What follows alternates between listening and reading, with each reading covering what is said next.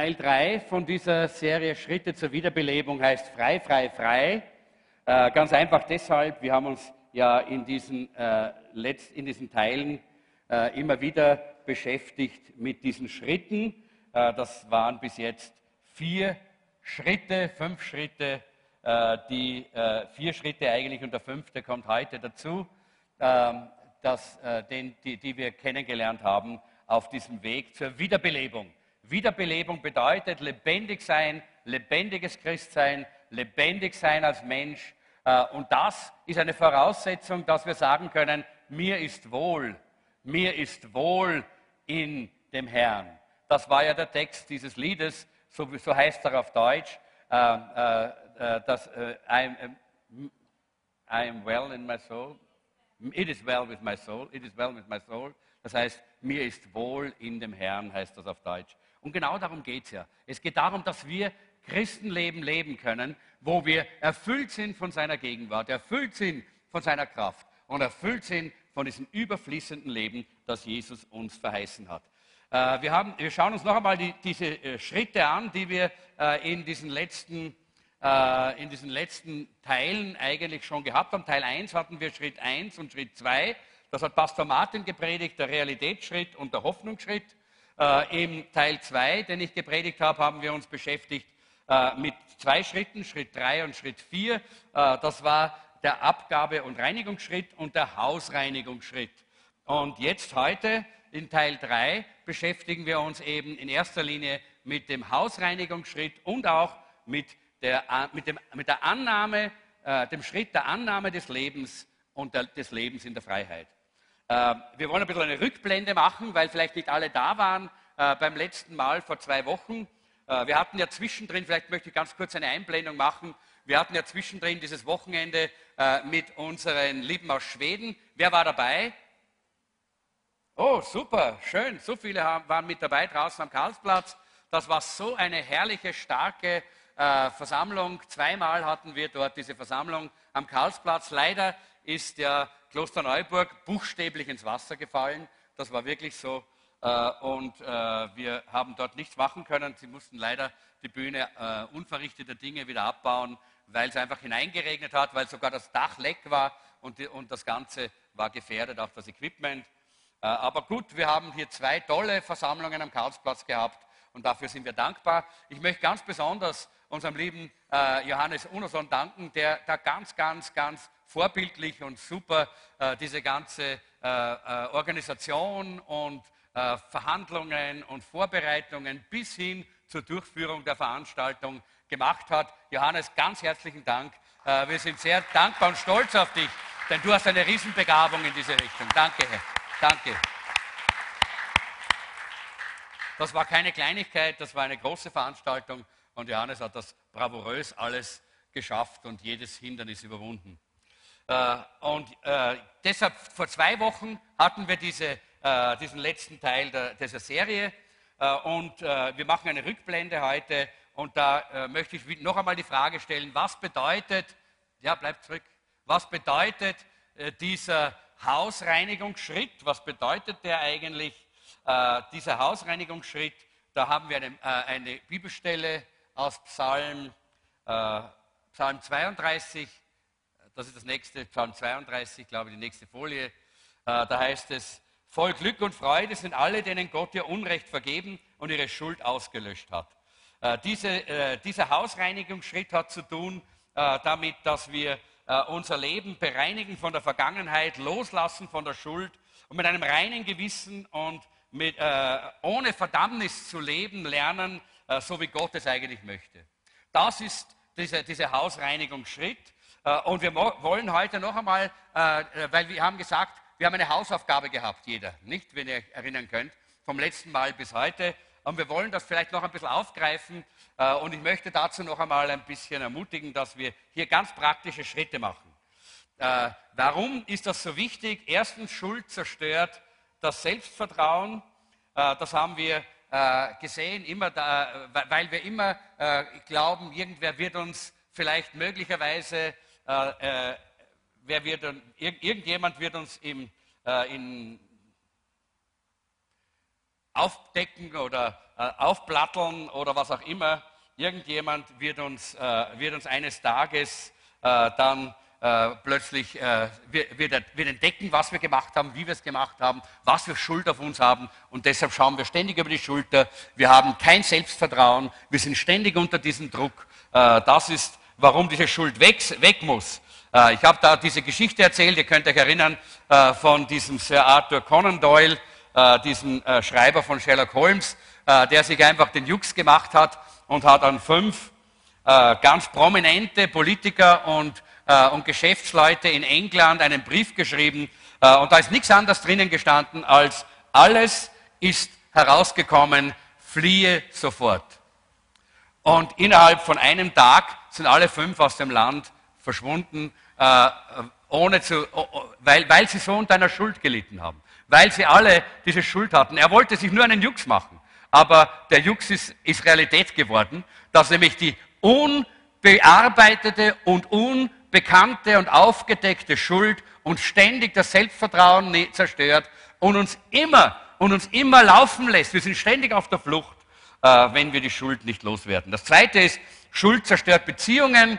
Auch das ist wichtig, dass wir das wissen, weil äh, oftmals die Schuld uns so drückt, dass wir falsch reagieren, dass wir hart werden, dass wir ungeduldig sind, dass wir scharf sind und dass daraus äh, Beziehungen unter Druck kommen und Beziehungen auch oftmals kaputt gehen. Äh, wir haben auch gesehen, Schuld lässt mich auch in der Vergangenheit stecken bleiben. Das heißt, wir leben in der Vergangenheit, immer wieder zieht es uns zurück.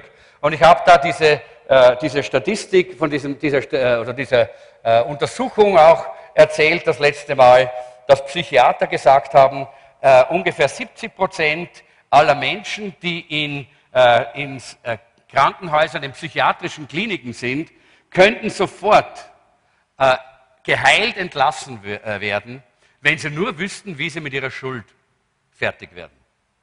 Und niemand kann ihnen das sagen. Kein Psychiater, kein Psychologe, äh, kein Psychoanalytiker, niemand kann ihnen helfen. Es gibt nur eine Lösung. Und das ist die Schuld mit, bei Jesus Christus abzugeben.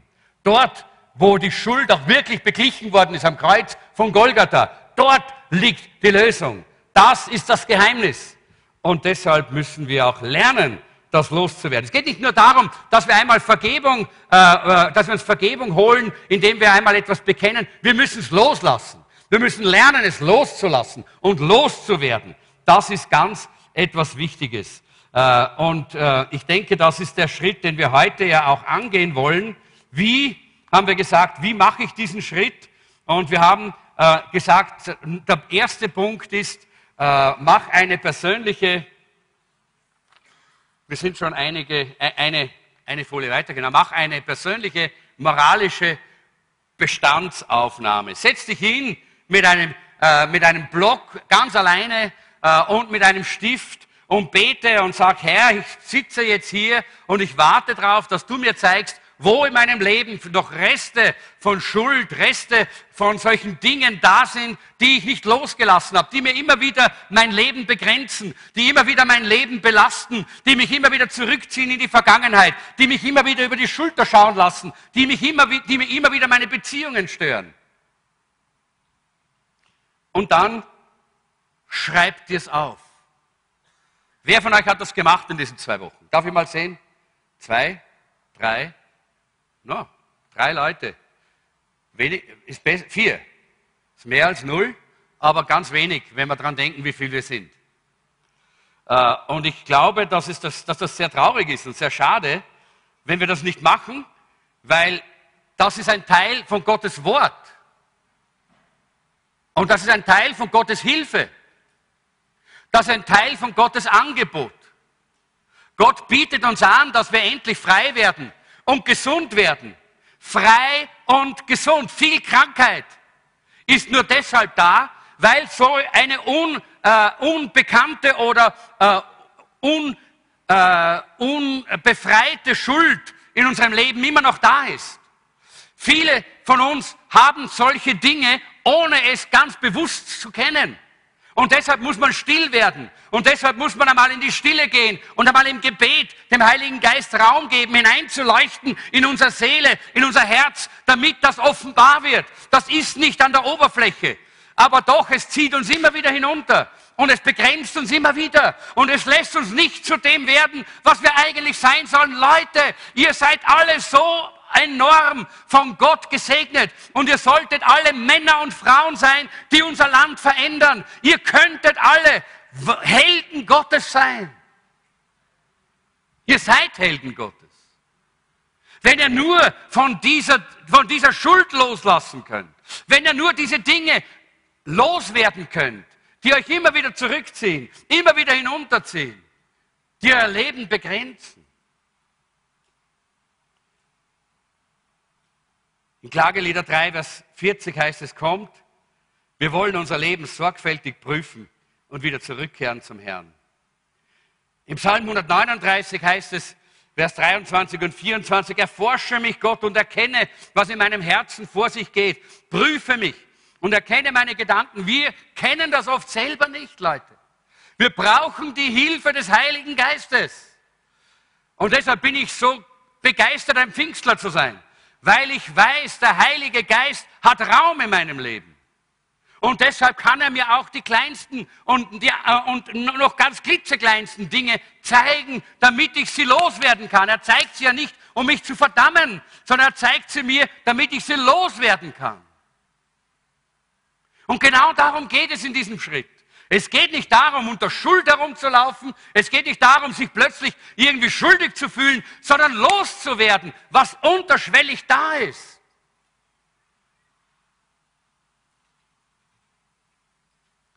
Sieh, ob ich auf einen Weg eingeschlagen habe, der mich von dir wegführen würde und leite mich auf den Weg, der ewig Bestand hat. Und es ist so wichtig, dass wir hier diese kleinen äh, Punkte auch ernst nehmen, erstmal diese Bestandsaufnahme zu machen und dann die Verantwortung dafür zu übernehmen. Sagen, ja, ich weiß es, ich möchte das nicht wegdiskutieren, das habe ich damals getan, das war so, da habe ich einen Blödsinn gemacht, dort habe ich mal einen Fehler gemacht, das stimmt. Aber jetzt weiß ich, wo ich hingehen kann, damit ich frei werde, damit das weg ist aus meinem Leben, damit ich vorwärts gehen kann ohne diese Belastungen, ohne diese Klunker, äh, die, die mich hinunterziehen an meinen Füßen.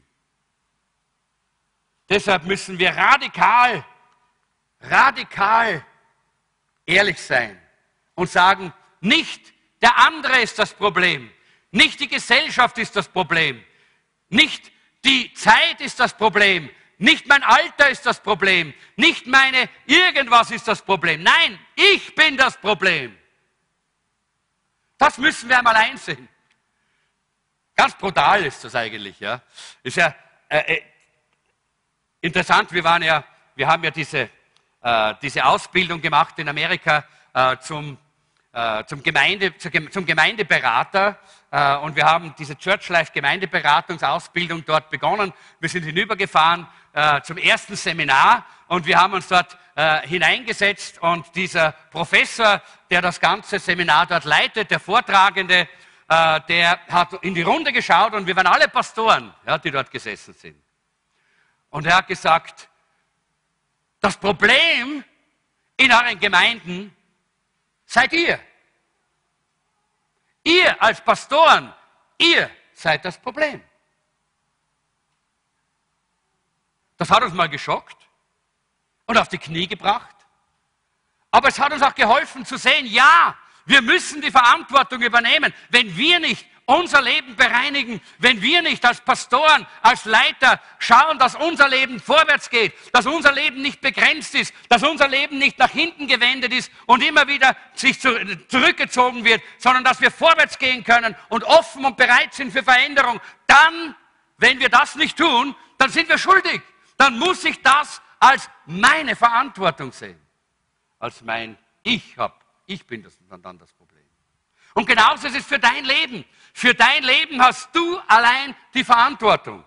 Du hast die Verantwortung vor Gott. Deshalb musst du das auf dich nehmen. Du musst einfach diese Verantwortung annehmen und Ja sagen dazu. Manche sagen, ja, Ich schaue einfach, die, die, die, die, die schaue ich nicht mehr, an oder dem, mit dem rede ich nicht mehr und dann ist mein Problem weg. Irrtum. Oder andere sagen, ah, ich suche mir einen neuen Job, dann habe ich, dann habe ich mein Problem weg. Irrtum. Andere meinen, ja, ich werde mal in eine andere Stadt ziehen, dann habe ich das Problem weg. Irrtum. Warum? Du nimmst dich selber überall hin mit. Und du bist das Problem. Das ist jetzt vielleicht jetzt gerade nicht so eine Happy, Clappy, Halleluja-Predigt, aber ich glaube, es ist wichtig, dass wir es verstehen. Wir wollen ja diese Schritte zur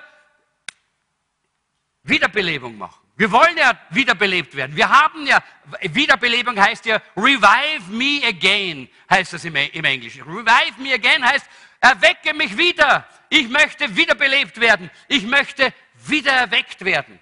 Und da möchten wir die Schritte machen, koste es, was es wolle.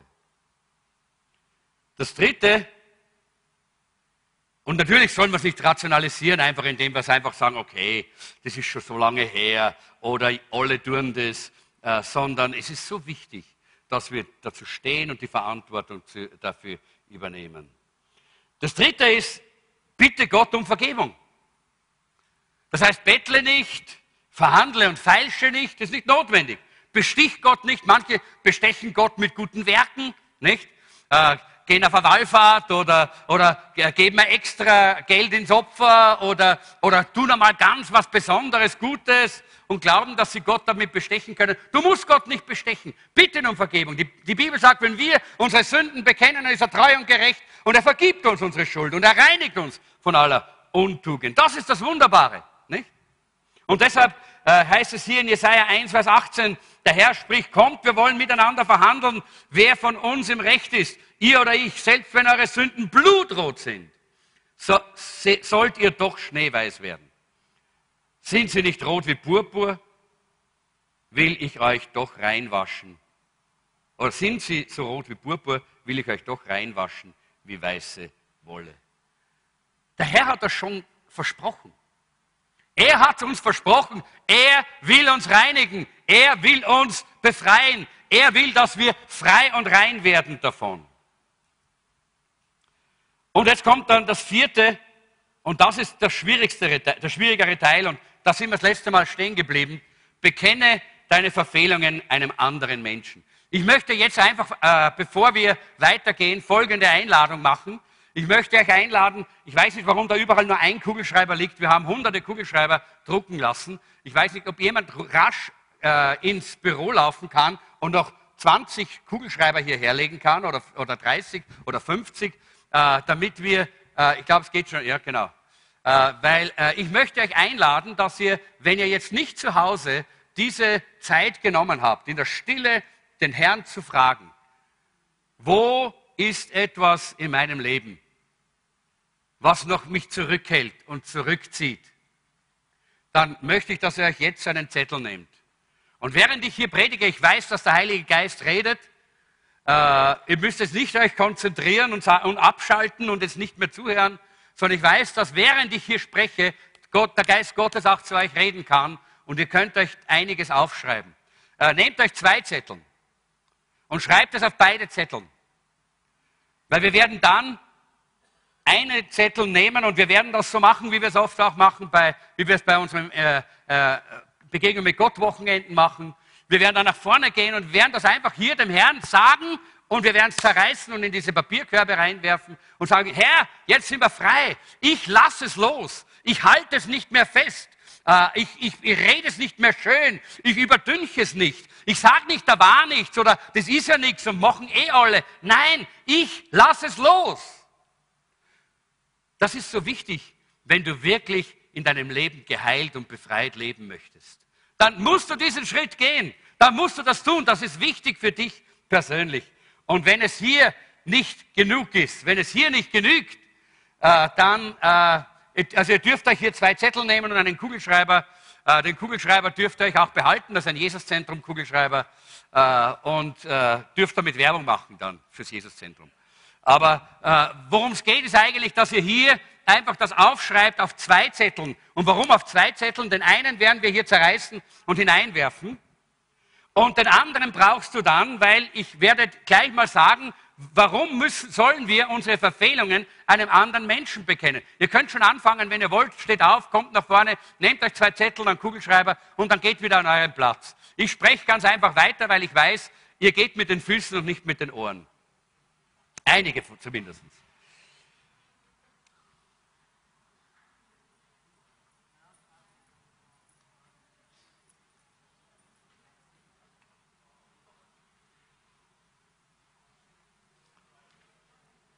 Okay, sehr schön. Das freut mich, dass ihr alle da seid und äh, mitmacht und das auch hier in der Mitte geht auch, ihr könnt auch in der Mitte da kommen, da gibt es auch, aber geht dann gleich auf den Platz und macht das dann am Platz. Bei, dort, wo ihr seid, setzt euch wieder nieder und dann könnt ihr dort, wo ihr seid, das einfach auch dann gerade bearbeiten. Und ich möchte noch einmal dazu sagen, das ist jetzt nicht die letzte Gelegenheit, die ihr habt, aber es ist eine wichtige Gelegenheit. Ich möchte euch einfach eine Gelegenheit geben. Ja? Es ist nicht die letzte. Es gibt andere auch noch. Es gibt noch mehr Gelegenheiten. Äh, da gibt es noch Zettel hier in der Mitte, wenn jemand noch braucht. Aber zwei sind genug, du. Zwei sind genug. Kugelschreiber gibt es keine mehr. Gibt es noch Kugelschreiber irgendwo? Kann man noch ein paar, haben wir wieder ein paar, äh, äh, dann leitet euch den Kugelschreiber von jemandem aus. Äh, dann, dann könnt ihr das vielleicht, ja, genau. Gut, super. Äh, während, während ihr zuhört, lasst den Heiligen Geist zu eurem Herzen reden. Und der Heilige Geist, der Heilige Geist wird euch Dinge zeigen, die in eurem Unterbewusstsein einfach drinnen noch stecken, ja, die weg müssen, damit ihr befreit werdet, damit ihr gesund werdet. Warum sage ich, bekenne deine Verfehlungen einem anderen Menschen? In Jakobus Kapitel 5, Vers 17 heißt es, darum bekennt einander eure Sünden und betet füreinander, damit ihr geheilt werdet. Soll ich es nochmal lesen? Was steht da? Bekennet einander eure Sünden und betet füreinander. Warum? Damit ihr geheilt werdet. Wer möchte geheilt werden? Krankheit, psychische, körperliche, spielt keine Rolle. Genau, damit ihr geheilt werdet. Das Gebet eines Menschen, der sich nach Gottes Willen richtet, ist wirkungsvoll und bringt viel zustande. Hier sehen wir den Willen Gottes. Gott will, dass wir geheilt werden. Gott will, dass wir gesund sind, nach Leib, Seele und Geist. Und hier haben wir ein Geheimnis, dass wir nicht nur unsere Sünde oder unsere Verfehlungen äh, oder und diese Dinge nicht nur einfach so für uns behalten und uns, äh, in uns drinnen verschließen und gerade so unterdrücken, sondern dass wir sie auch jemanden bekennen, heißt es hier. Warum müssen wir jemanden anderen hineinziehen in diese Sache? Warum kann ich es nicht einfach nur dem Herrn bekennen? Ich glaube deshalb, weil viel unserer Probleme Beziehungsprobleme sind.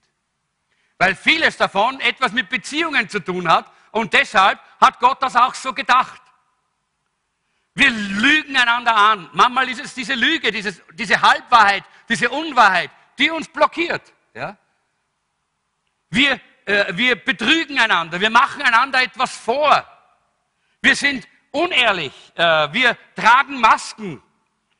Wir, äh, geben, wir geben vor, dass wir alles auf der Reihe haben und wir haben es nicht. Und wir verleugnen unsere echten Gefühle und spielen Spiele. Und das isoliert uns voneinander. Und das hält uns auf, gute, tiefe, intime Beziehungen untereinander zu haben. Jetzt meine ich mit intim gar nichts Erotisches, bitte. Das blenden wir jetzt da weg, das hat damit nichts zu tun. Das heißt nur tief. Ja? Die, wenn die Bibel von intim spricht, dann spricht sie von tief.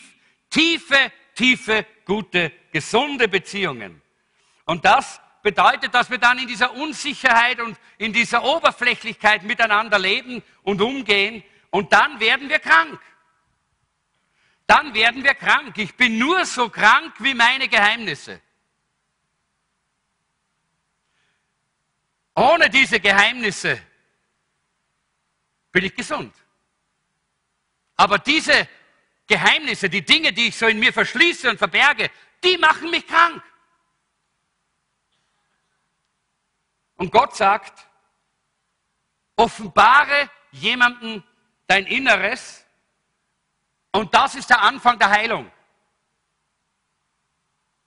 Wenn du das nicht tust, je mehr du das alles verbirgst und verschließt, desto größer wird, werden die Dinge in dir und desto mehr Belastung hast du daraus. Jeder braucht jemanden, mit dem er sprechen kann, dem er solche Dinge bekennen kann. Und das Erstaunliche ist, wenn du dieses Risiko eingehst, einer Person dich zu öffnen und das anzuvertrauen. Da braucht man keinen Psychiater und keinen Psychologen, äh, da müssen wir nicht, weiß ich, wie viel Geld ausgeben, sondern das können wir in seelsorgerlicher Liebe untereinander machen. Aber wenn wir das tun, dann plötzlich merken wir, wie diese Freiheit in unser Leben hineinkommt. Die Frage ist, wem bekenne ich es? Wem vertraue ich es an? Das ist auch eine wichtige Frage. Erstens einmal, jemanden vom gleichen Geschlecht. Da geht es um eine tiefe seelsorgerliche Beziehung, die dabei entsteht. Und das ist außer in der Ehe zwischen Mann und Frau nicht in Ordnung. Und deshalb gehst du zu jemandem von deinem, vom gleichen Geschlecht, wenn du dich so öffnest. Das zweite, jemanden, dem du traust, der den Ruf hat, dass er ein Geheimnis bewahren kann. Der nicht tak, tak, tak, tak, tak, tak, tak, herumschnattert ja, und herumtratscht und du weißt, dass es morgen in der Heute oder in der Krone steht. Oder vielleicht im Monatsprogramm der Gemeinde. Nein, da, da nehmen wir es nicht auf. Versteht ihr, was ich meine? Jemanden, dem wir vertrauen können. Jemanden, dem wir vertrauen können. Und drittens jemand, der den Wert von dem versteht, was du tust. Das ist wichtig. Geh nicht zu jemandem, der dann nur sagt, ah, ist ja nicht so schlimm, geh her auf, musst ja nicht, mach da nichts draus und geh her auf. Bitte. Das ist ein Missbrauch dieser wunderbaren Gabe Gottes, einander zu dienen und einander zu helfen, in die Freiheit und in die Gesundheit hineinzukommen. Geh nur zu jemandem, der den Wert versteht von dem, was du tust. Und jemand, der reif genug ist, nicht geschockt zu werden, weil es könnte vielleicht sein, dass da was rauskommt, was der andere gar nicht erwartet. Wahrscheinlich sogar. Und deshalb geht es zu einer reifen Person, die nicht geschockt ist von dem, was sie hört, sondern die in Liebe die Ohren öffnet und das Herz öffnet und zuhört und den Herrn gut genug kennt, sodass die Vergebung Jesu auf dich durch diese Person reflektiert wird.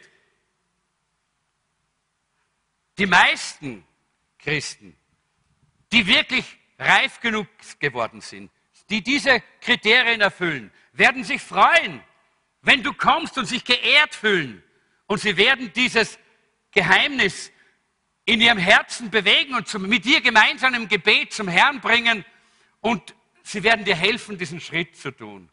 Das kann ein Pastor sein, das kann ein Live-Gruppenleiter sein, das kann ein vertrauter Freund, äh, vertrauter Freund sein, ein Seelsorger.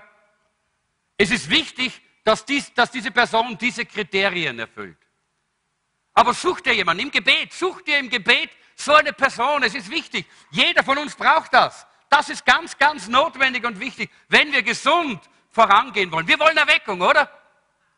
Ha, wir wollen Erweckung und Erweckung kommt, wenn, wenn unsere, unsere Herzen geheilt sind, wenn unsere Seelen befreit sind, wenn unser Geist pulsiert und überströmt, weil wir frei sind. Frei, frei, frei. Was sagst du dann, wenn du zu so jemandem gehst? Das erste ist, dass du natürlich einmal im Gebet mit so jemandem äh, beginnst, in Gemeinschaft zu kommen und sagen, hey, ich brauche jemanden, der mir dazuhört. Ich möchte jemandem das bekennen. Ich möchte frei werden von diesen Dingen. Ich bin gerade dabei, diesen vierten Schritt zu machen. Du kannst nicht zu irgendjemandem gehen, der das Ganze nicht gehört hat. Wenn du das selber nicht gehört hast, dann hör dir die vorhergehenden Schritte alle im Internet an. Sie sind alle da. Das ist gut zu wissen. Und dann sag, ich bin da, um diesen vierten Schritt zu machen. Bitte hilf mir. Ich möchte davon frei werden. Und dann nimm diese Liste. Darum habe ich gesagt, zwei Listen. Und dann liest sie einfach vor. Und sagt, schau, diese Sache und diese Sache und diese Sache, die plagt mich immer wieder. Das zieht mich immer zurück, das zieht mich hinunter, das hält mich fest. Das ist nicht gelöst in meinem Leben. Und dann sprich es aus. Und dann betet. Und dann betet miteinander.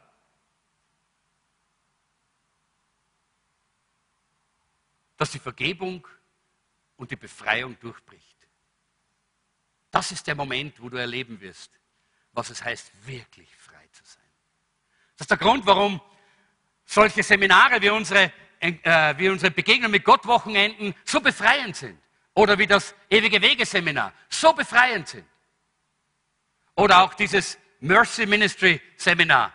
Die sind so befreiend, weil genau das dort passiert. Diese Dinge passieren dort. Aber wir können das auch hier, wir können es auch untereinander, wir können es miteinander machen. Aber wichtig ist, erzähl es nicht jedem.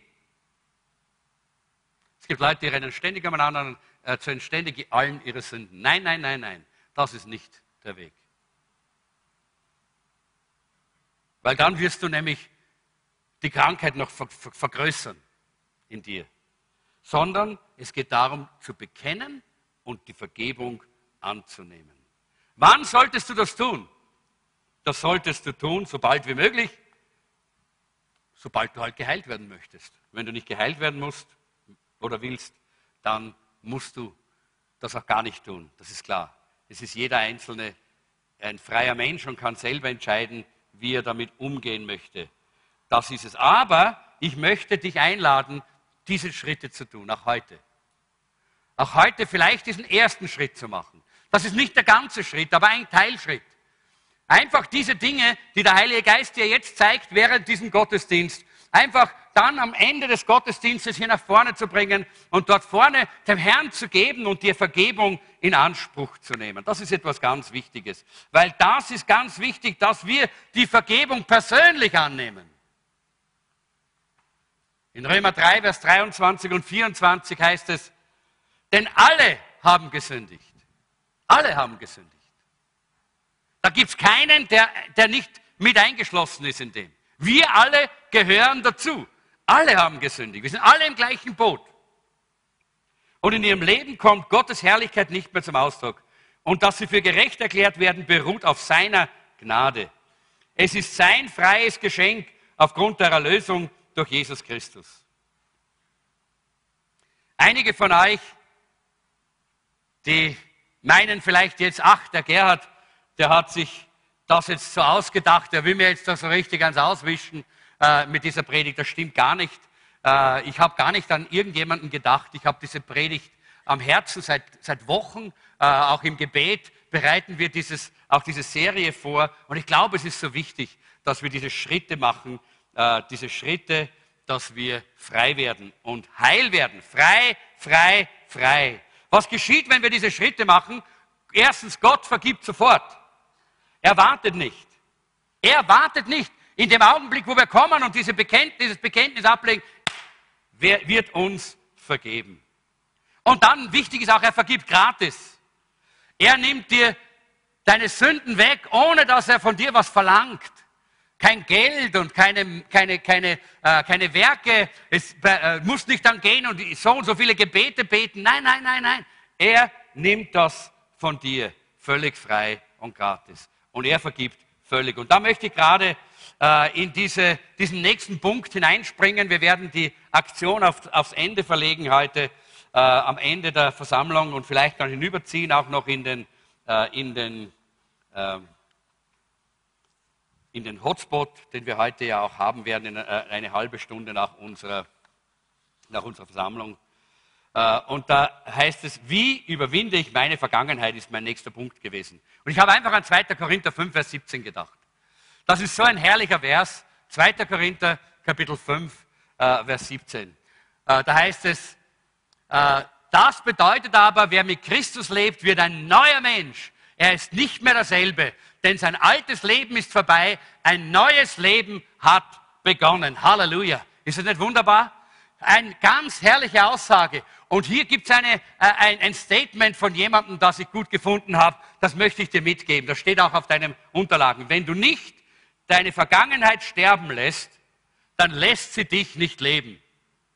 Wenn du nicht deine Vergangenheit sterben lässt, dann lässt sie dich nicht leben. Sie wird dich immer wieder begrenzen. Sie wird dich immer wieder einholen. Sie wird dich immer wieder hinunterziehen. Und deshalb ist das so wichtig. Wir alle kennen Begebenheiten, die uns wieder einholen später, oder? Begebenheiten, die uns nachlaufen. Und irgendwann sind sie wieder da. Eine Musik und sie wieder da. Ein Mensch, den wir sehen und die ist wieder da und zieht uns wieder hinunter. Ich habe eine, ein, ein, ein kleines Zeugnis äh, gehört von einem Pastor, er heißt Perry Noble, heißt dieser Pastor. Wer kennt den Namen? Ja, so bekannt ist er eben da, dann doch nicht. Von ihm ein, ein, äh, er, er, hat Folgendes erzählt. Er hat von so einer Situation erzählt. Er hat gesagt, in der Volksschule, äh, in der er war, da war das so, dass das Turnen immer nach dem Mittagessen, die haben in der, äh, eine Ganztagsschule gehabt und haben immer miteinander in der Schule gegessen. Und Turnen war immer nach dem Essen. Ganz komisch, hat er gesagt. Ja. Äh, und äh, äh, an einem Tag haben sie Mittag mexikanisches Essen gehabt. Wer kennt mexikanisches Essen? Ja, ihr wisst, was das macht, oder? Das mexikanische Essen da. und jedenfalls, an diesem Tag hatten sie eine ganz besondere Turnprüfung. Und bei dieser Turnprüfung sollten sie Sit-ups machen. Ja? Gerade nach dem mexikanischen Essen. Und bei dieser Turmprüfung hatte man einen Partner. Ihr wisst ja, wie in der Schule, wie das ist. Da geht es 1, 2, 1, 2, 1, 2, 1, 2. Und der, äh, und der Zweier hilft immer dem Einser, nicht? Und so ist es gegangen. Und so, äh, bei, äh, so hatte er äh, als, als, als seine, sein, sein Zweier war das schärfste Mädchen der Klasse.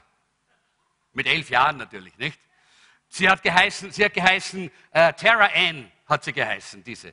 Und sie sollte jetzt hier auf seinen Füßen sitzen ja, und seine Knie runterdrücken, damit er gute Sit-ups machen kann. Ja.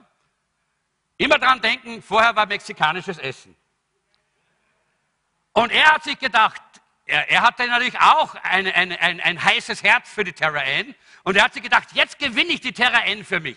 Ja. Jeder in der Klasse wollte sie. Ja.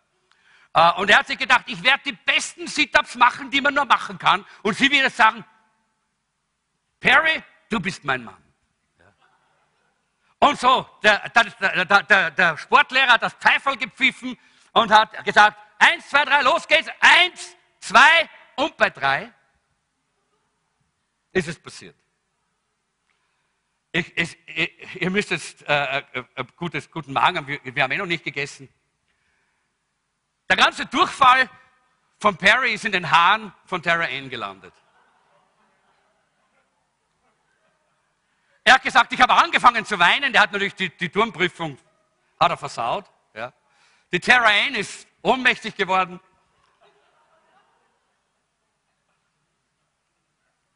Später im Gymnasium hat er erzählt, wenn er auf den Gang gegangen ist und die Terra Ann ist mit ihrem Freund auf dem Gang entgegengekommen, hat er sich versteckt, weil er sich gedacht hat, die erzählt das ihrem Freund und der kommt und der wischt meine.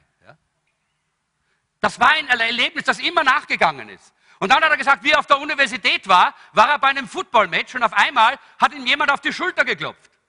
Und er hat sich umgedreht und da steht die Terra Ann und sie sagt, du erinnerst dich sicher nicht mehr an mich.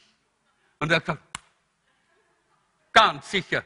In der Nacht erscheinst du mir manchmal mit Behaaren. Ja? so ein Ereignis kann unser Leben im Griff haben. Versteht ihr? Möglicherweise hast du nicht so ein dramatisches Ereignis. Hoffentlich. Ja? Wir haben Gott, Gott sei Dank, das muss furchtbar sein. So. Aber okay, jetzt gehen wir, gehen wir dem nicht mehr ins Detail nach. Äh, aber irgendetwas gibt es immer in unserem Leben, das uns immer wieder hochkommt. Das immer wieder hochkommt und immer wieder und immer wieder zieht es uns zurück. Und immer wieder begrenzt es unser Leben. Wir wollen uns noch einmal einfach auch äh, diese, äh, diese Wahrheiten des Wortes Gottes einfach noch einmal vor Augen führen, die so wichtig sind in solchen Situationen. Erstens, in Christus ist mir völlig vergeben. Halleluja! In Christus ist mir völlig vergeben. Römer 8, Vers 1, so gibt es nun keine Verdammnis für die, die in Christus Jesus sind. Aber wir müssen solche Erlebnisse verarbeiten. Und dafür hat Gott uns den Heiligen Geist gegeben. Und dafür kommt das Blut Jesu und reinigt uns. Und die Kraft des Evangeliums bricht die Ketten, auch der Emotionen. Und wir werden frei. Bist du nicht froh, dass Jesus nicht teilweise vergibt, sondern ganz?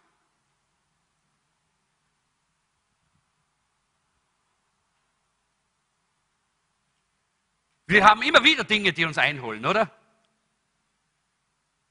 Vor einigen Wochen, vielleicht schon Monate her, waren wir mal im Meeting Place, die Jeanette und ich, und wir haben unser Auto in der Garage geparkt.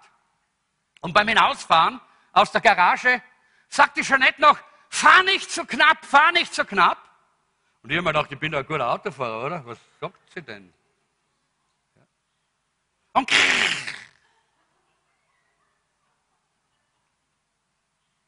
Und ich bin ausgestiegen und habe geschaut und da war eine Delle und ein weißer Streifen. Weiße Streifen sind normal schön auf Autos, aber nicht auf meinem. und jedes Mal, wenn ich gefahren bin und auf die andere Seite gegangen bin, da war er wieder. Zu eng, zu eng, nicht gehört auf die Frau. Immer und immer wieder. Jetzt habe ich es lackieren lassen. Jetzt finde ich es immer, wenn ich auf mein Bankkonto schaue, weil ich es lackieren lassen. Etwas, was uns immer wieder einholt, was wir immer wieder vor Augen bekommen, was wir immer wieder sehen. Und wir haben alle solche Dinge und fühlen uns plötzlich schuldig und versagend. Ich habe versagt. Warum fühlen wir uns verdammt? Warum? Erstens, weil, und ich habe euch das reingeschrieben, erstens, warum fühlen wir uns verdammt? Schreibt euch das dazu. Das habe ich euch nämlich rausgelöscht, habe ich gemerkt. Warum fühlen wir uns verdammt? Erstens, weil wir uns selber besser kennen als die anderen. Wir wissen, was wir uns gedacht haben. Wir wissen, was wir getan haben. Wir wissen, was niemand anderer weiß.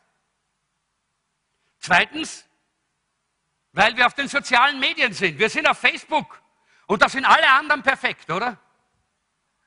Die alle haben einen perfekten Körper, wenn man hinschaut. Alle essen perfekt, leben perfekt, haben die perfekten Kinder, haben die perfekten Haustiere. Aber eines wissen wir nicht. Nämlich, dass das Mädchen 72 Selfies gemacht hat, bevor er eines gefallen hat, das sie dann hinausgestellt hat. Oder? Wir glauben, es, wir glauben all diesen Dingen, die da sind. Übrigens, wie ist es denn mit einem Gruppenfoto? Kennt ihr das? Äh, äh, wenn, ein, wenn ihr ein Gruppenfoto seht, was schaut ihr als erstes? Wie ihr selber ausschaut. Und wenn ihr deppert ausschaut, dann ist das ganze Foto ein Blödsinn. Und nicht schön und nicht gut. Und weg damit. Ja, oder? So ist es doch. Und wenn ihr schön ausschaut, huh, was für ein tolles Gruppenfoto. Raus aus Facebook damit. Ja? Und deshalb fühlen wir uns oft verdammt, weil die Welt so umgeht mit den Dingen und nicht ehrlich ist. Aber wir können ehrlich sein, denn wir wissen, wir wissen und wissen und wissen, wir haben völlige Vergebung. Es gibt keine Verdammnis für die, die in Christus Jesus sind. Halleluja! Er weiß von der Abtreibung, er weiß von deinem Versagen, er weiß von deiner Affäre, er weiß von deinem Ehebruch, von deinem Diebstahl, er weiß von deiner, deiner Lüge, er weiß von all den Dingen und trotzdem vergibt er dir.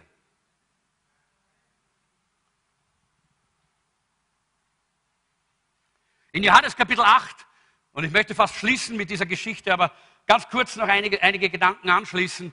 In Johannes Kapitel 8 finden wir diese Geschichte, äh, wo die Pharisäer eine Frau beim Ehebruch ertappen und sie schleppen sie zu Jesus und sie bringen sie zu ihm. Ah, komm, komm doch mal rauf, äh, Michael, komm, hilf mir da jetzt gerade bei der Predigt. Er ist jetzt die Frau im Ehebruch. Komm. Aber hat nichts mit ihm zu tun natürlich.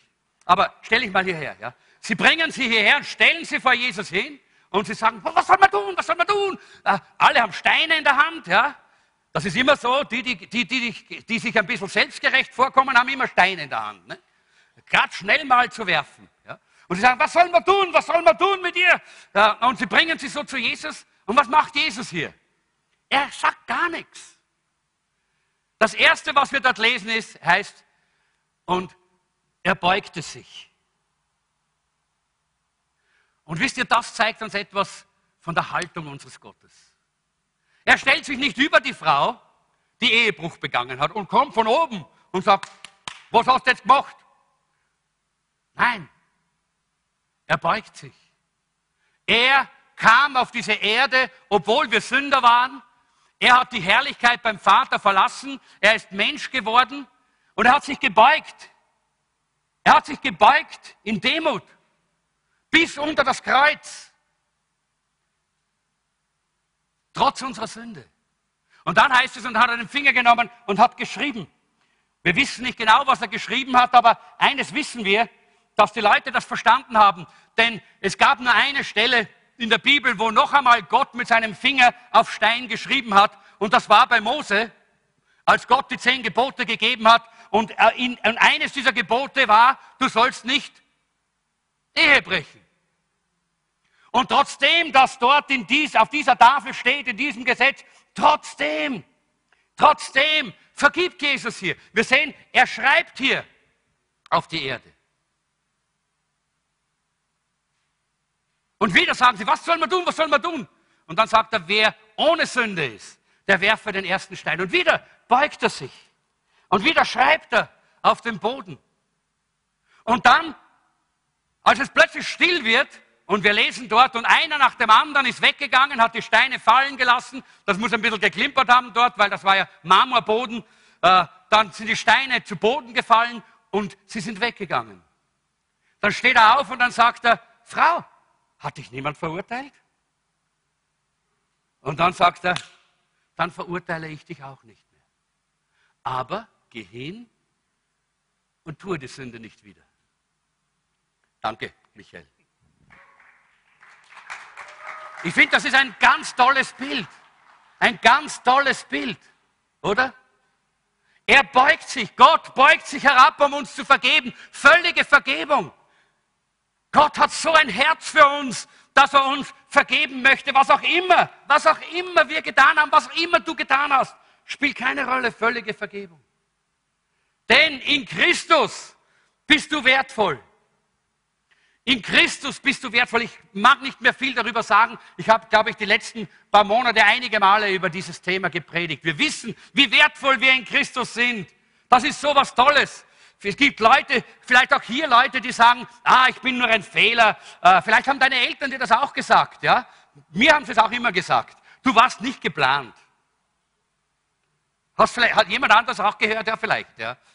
Du warst nicht geplant, du warst ja der Fehler, du, bist, du warst ja der ein Unfall sozusagen, nicht? Und die ganze Gesellschaft sagt das heute eigentlich, oder?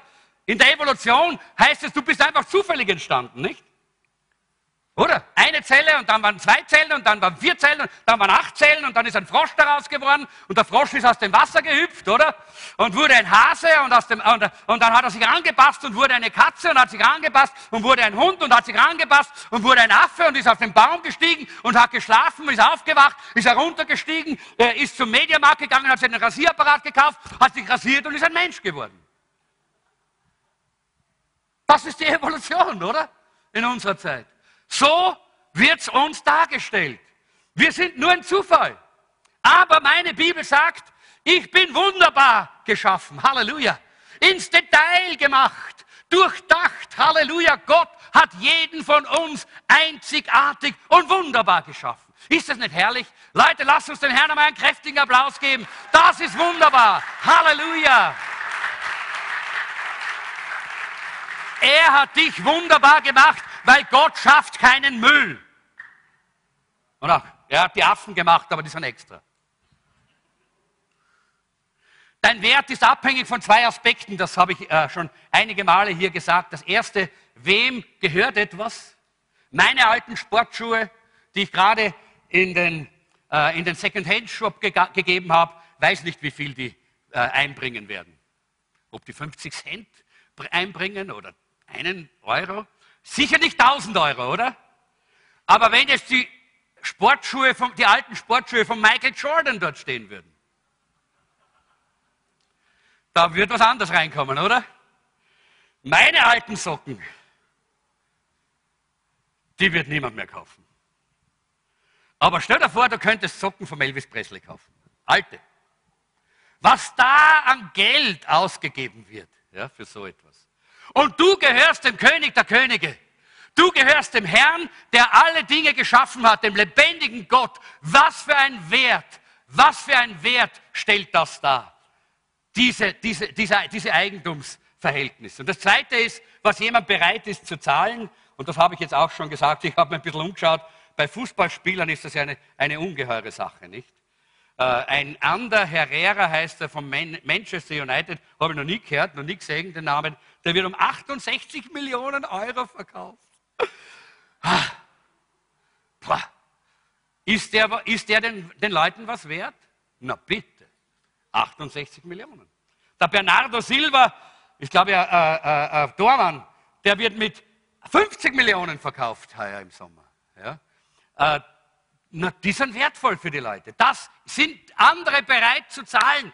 Stell dir mal vor, für dich ist der größte Preis bezahlt worden, der jemals im Universum bezahlt worden ist. Das Blut Jesu Christi, des unschuldigen Lammes, des Sohnes Gottes, der von Ewigkeit zu Ewigkeit ist. Halleluja! Was für ein Wert, was für eine Bezahlung. Stell dir das mal vor. Wie wunderbar, wie wertvoll wir sind in Christus. Und das letzte, der letzte Punkt, mit dem schließe ich, ist, in Christus sind wir bedingungslos geliebt. Bedingungslos geliebt. Ich liebe nicht bedingungslos. Jetzt schaut es nicht alles so, weil ihr liebt es auch nicht bedingungslos. Jetzt hat es mir angeschaut, als wenn ich böse wäre. Ihr könnt das auch nicht. Wir können das alle nicht als Menschen. Ich bin vor, kurzem mit mit dem Scooter unterwegs gewesen und da hat mich ein Auto bei einer Kreuzung von rechts geschnitten, hat mich rechts überholt und nach links abgedrängt. Ich habe den nicht geliebt. Wirklich. Ehrlich nicht. Und wir haben alle Probleme damit, gewisse Leute zu lieben. Ihre Art, ihre Aufdringlichkeit oder was immer. Ja. Aber zum Beispiel, ich habe nie ein Problem gehabt, meine Tochter Maria zu lieben. Warum? Weil sie es verdient hat? Nein. Wo sind Eltern? Hände hoch. Gut, super. Ihr liebt eure Kinder? Warum? Weil sie es verdient haben? Nein, sondern weil sie eure Kinder sind. Sie haben es nicht verdient. Sie sind nämlich auf diesem Planeten angekommen mit einer schreienden Einstellung. Keines von ihnen hat mitten in der Nacht gesagt, liebe Mama, ich mache mir Sorgen über deine Gesundheit und deinen Schlaf. Ich werde ein bisschen warten mit meinem, mit meinem Bedürfnis, bis du ausgeschlafen bist, oder? Welches, welches Baby hat das gesagt? Keines. Und wenn sie Krabbelkinder sind, dann finden sie alles, was, was sie töten kann, nicht? Messer, Scheren, äh, Gläser, alles. Ja? Und wenn sie Teenager sind, dann reden wir jetzt gar nicht mehr drüber. Es ist nicht so deshalb, weil sie es verdient haben, sondern weil sie deine Kinder sind. Und auch wenn sie chaotisch und verschmutzt sind, liebst du sie trotzdem. Und ich spreche jetzt zu einigen hier zum Abschluss. Vielleicht ist deine Vergangenheit chaotisch und schmutzig. Deine Gegenwart chaotisch und verschmutzt. Und du kannst nicht glauben, dass Gott dich wirklich lieben könnte. Gott liebt dich trotzdem weil du von ihm als gegenüber seiner Liebe geschaffen worden bist. Und wenn du sein Kind bist, wenn du dein Leben ihm gegeben hast, dann liebt er dich, weil du sein Kind bist. Gerade einfach deshalb. Und ich möchte doch noch mit einer kleinen äh, Urlaubsgeschichte, weil wir bald jetzt auf, auf Urlaub fahren, aus Kroatien abschließen. Gott lehrt uns vieles durch unsere eigenen Kinder. Vor vielen Jahren wir, haben wir Urlaub gemacht in Kroatien, nämlich in Biograd na Moru weiß nicht, wer von euch das kennt, das ist am Meer. Wir hatten dort einen Wohnwagen, so einen ganz speziellen, den wir, hat die Jeanette aus Schweden mitgebracht. Und wir hatten damals dann, gerade in dieser, äh, in dieser äh, Woche, einen ganz wilden Darmvirus. Die Jeanette hat angefangen, es gab dort Kübel für vorne und hinten und es, es war aber keine Angst bei der Gemeindefreizeit, es hat sich vieles geändert in, in Kroatien, ist nicht mehr so. Das war vor vielen, vielen Jahren. Und äh, Jeanette war schon ganz, ganz, ganz schwach. Ja? Und dann in der, in der Nacht eines Morgens, ich glaube, es war so drei oder vier Uhr, wir haben vor, ganz vorne im Wohnwagen haben wir so ein Kinderbettchen gehabt. Ja? Das ist so unter der, unter einem Stockbett, oben hat der Andreas geschlafen, unten war das Kinderbettchen, da hat die Maria geschlafen. Ja? Auf einmal habe ich gehört dort in diesem Bettchen, und kurz darauf habe ich gehört, platsch, platsch, platsch, platsch. Und dann kam ein Riesengestank in den Wohnraum. Und ein wimmerndes Weinen. Und ich bin hingegangen und habe mir die Bescherung angeschaut. Maria ist in einem Bett gelegen, voller Erbrechen und Durchfall, weil der war so, so gigantisch, dass ihn die Windel nicht gehalten hat. Ja. Es ist gut, dass wir heute im Café nur kurz sind. Das, äh, diese Geschichten, die heute da waren, sind vielleicht nicht gerade so anregend zum Essen, aber die Jeanette selber, war selber so geschwächt, äh, dass sie kaum stehen können. Und so habe ich, was habe ich als Vater gemacht? Wie die Maria da drinnen weinend mir die Ärmchen entgegengestreckt hat, auf und auf, voll von diesem Zeugs. Habe ich gesagt, na jetzt, meine, meine Liebe, jetzt schaust du mal, dass du dich ordentlich einmal sauber machst. Gell? Und wenn du dann sauber bist und wenn du dann rein bist, na dann kannst du mal dich mir nahen. Oder? Na, das habe ich sicher nicht gemacht. Aber manchmal meinen wir, dass Gott so ist, oder? Manchmal meinen wir, dass Gott genau so mit uns umgeht. Wenn wir versagen, wenn bei uns die Dinge chaotisch werden und aus, aus, aus, dem, aus, aus dem Ruder laufen, dann meinen wir, dass Gott genau so funktioniert. Aber das tut er nicht. Nein, ich habe sie rausgenommen. Ich habe sie gedrückt, ja. Habe die Nase zugehalten, ja, dabei. Aber trotzdem, ich habe sie geputzt. Ich habe sie gewaschen. Wisst ihr, ich habe viel gewaschen in dieser Woche. Äh, weil ich war der Einzige, der es nicht gekriegt hat. Einer Andreas auch nicht. Aber die, äh, die Jeanette und die, und, und die Maria haben es voll gehabt. Ja. Äh, natürlich habe ich sie geputzt und gewaschen und gedrückt. Warum? Weil sie meine Tochter ist. Genau das ist, was Gott mit seinen Kindern tut, Leute. Gott liebt dich. Gott ist grenzenlos in seiner Liebe. Auch wenn wir chaotisch und verschmutzt sind manchmal, er liebt uns weil wir seine geliebten Kinder sind. Und das ist seine Gnade und das ist kein Freibrief für die Sünde. Nein, denn wenn wir die Gnade richtig verstanden haben, dann heißt das nicht, wir tauchen immer wieder in den Schmutz hinein. Nein, sondern wir wissen, wir wollen so viel wir nur können seinen Willen tun und ihm gefallen, weil er unser Papa, weil er unser Vater, weil er unser Abba ist. Aber es kann passieren.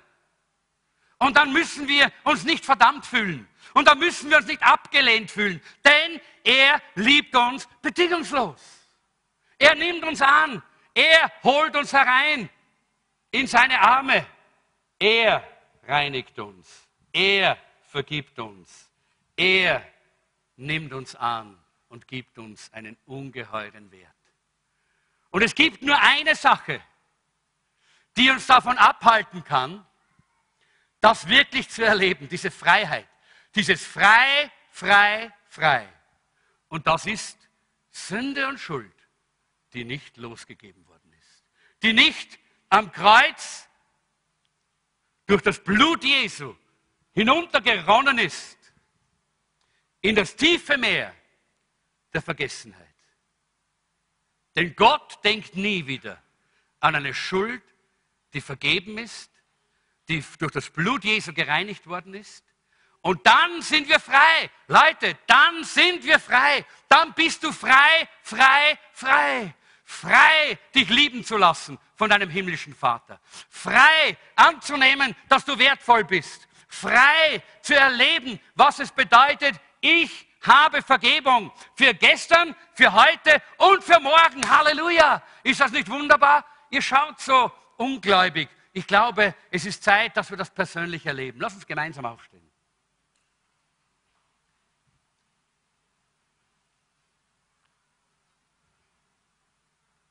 Und ich glaube, wir machen jetzt einfach so, dass wir abschließen. Ich weiß gar nicht, ob ich das Lobpreisteam jetzt nicht einfach auch freisetzen möchte, auch mit dabei zu sein. Möchte ich viel lieber. Vielleicht kann man eine, gibt es eine leise anbetende Musik, eine anbetende Musik, keine Chimbum-Musik, wenn es geht. Und dann wollen wir in dieser Atmosphäre vor unserem himmlischen Vater treten. Wir wollen sagen, Herr Jesus, danke, dass du den Weg freigemacht hast zu unserem Vater. Du hast das getan. Durch dein Erlösungswerk am Kreuz. Und jetzt komme ich hier mit meinem Zettel. Ich komme auch mit meinem Zettel. Jetzt komme ich mit meinem Zettel und ich bringe es dir. Ich weiß, du hast mir vergeben. Wisst ihr, wir alle haben bekannt und wir, wir, wir wissen von dieser grenzenlosen Gnade und Vergebung Jesu. Aber oft ist es, dieses Bewusstsein ist noch nicht durchgedrungen. Oft halten wir da unten noch etwas im Unbewussten fest. Und genau das möchte Gott heute offenbaren und von uns wegnehmen. Damit wir frei sind. Damit wir uns ohne Verdammnis in der Freiheit der Kinder Gottes so entwickeln können, wie Gott es geplant hat, damit wir Erweckungsträger sein können. Herr Jesus, ich danke dir für dieses Angebot der Freiheit. Das ist so herrlich. Das ist so köstlich. Herr, die Welt weiß nichts davon. Aber du hast es uns geschenkt und gegeben. In dir in deinem Erlösungswerk am Kreuz von Golgatha ist alles vollbracht, dass wir frei sein können. Und Herr, uns ist bewusst, dass wir oft diese Freiheit nicht erleben, weil diese Vergebung nicht angekommen ist in unseren Emotionen, in unserer Seele, in unserem Herzen, in unserem Inneren. Und heute bitte ich dich, Herr, dass du Gnade schenkst. Komm, Heiliger Geist. Komm, Heiliger Geist. Und zeige du die Dinge, die uns immer wieder aufhalten und zurückziehen, die uns immer wieder hinunterziehen. Komm, Heiliger Geist. Oh, corra basho beribano. Peru issa damona prevala samba radaisola. Rebasivo tabania poro. Rebasivo la vaita na protesi adoni. Tambra basso la crova, Sapradino saleva, paiva la tori da nuna, Cambrosso Lia. Der Heilige Geist sagt, ich bin wie ein Licht, das in die Dunkelheit deiner Seele hineinleuchtet. Ich erhelle die Teile deines Lebens, die niemand anderer kennt als nur du allein. Aber ich kenne sie, sagt der Heilige Geist. Und ich möchte dir zeigen und offenbaren, dass gerade diese Dinge dich aufhalten.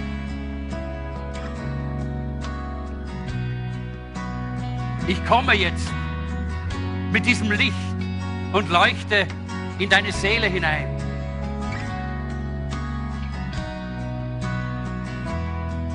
Lauf zum Kreuz. Komm zu mir, sagt der Herr. Bei mir ist Vergebung, Befreiung und Reinigung bis in die Tiefe. Bis in die tiefste Tiefe deiner Psyche, deiner Seele, deines Geistes, deiner Emotionen. Ich möchte dich freisetzen. Du sollst jubeln und jauchzen. Du sollst tanzen und springen.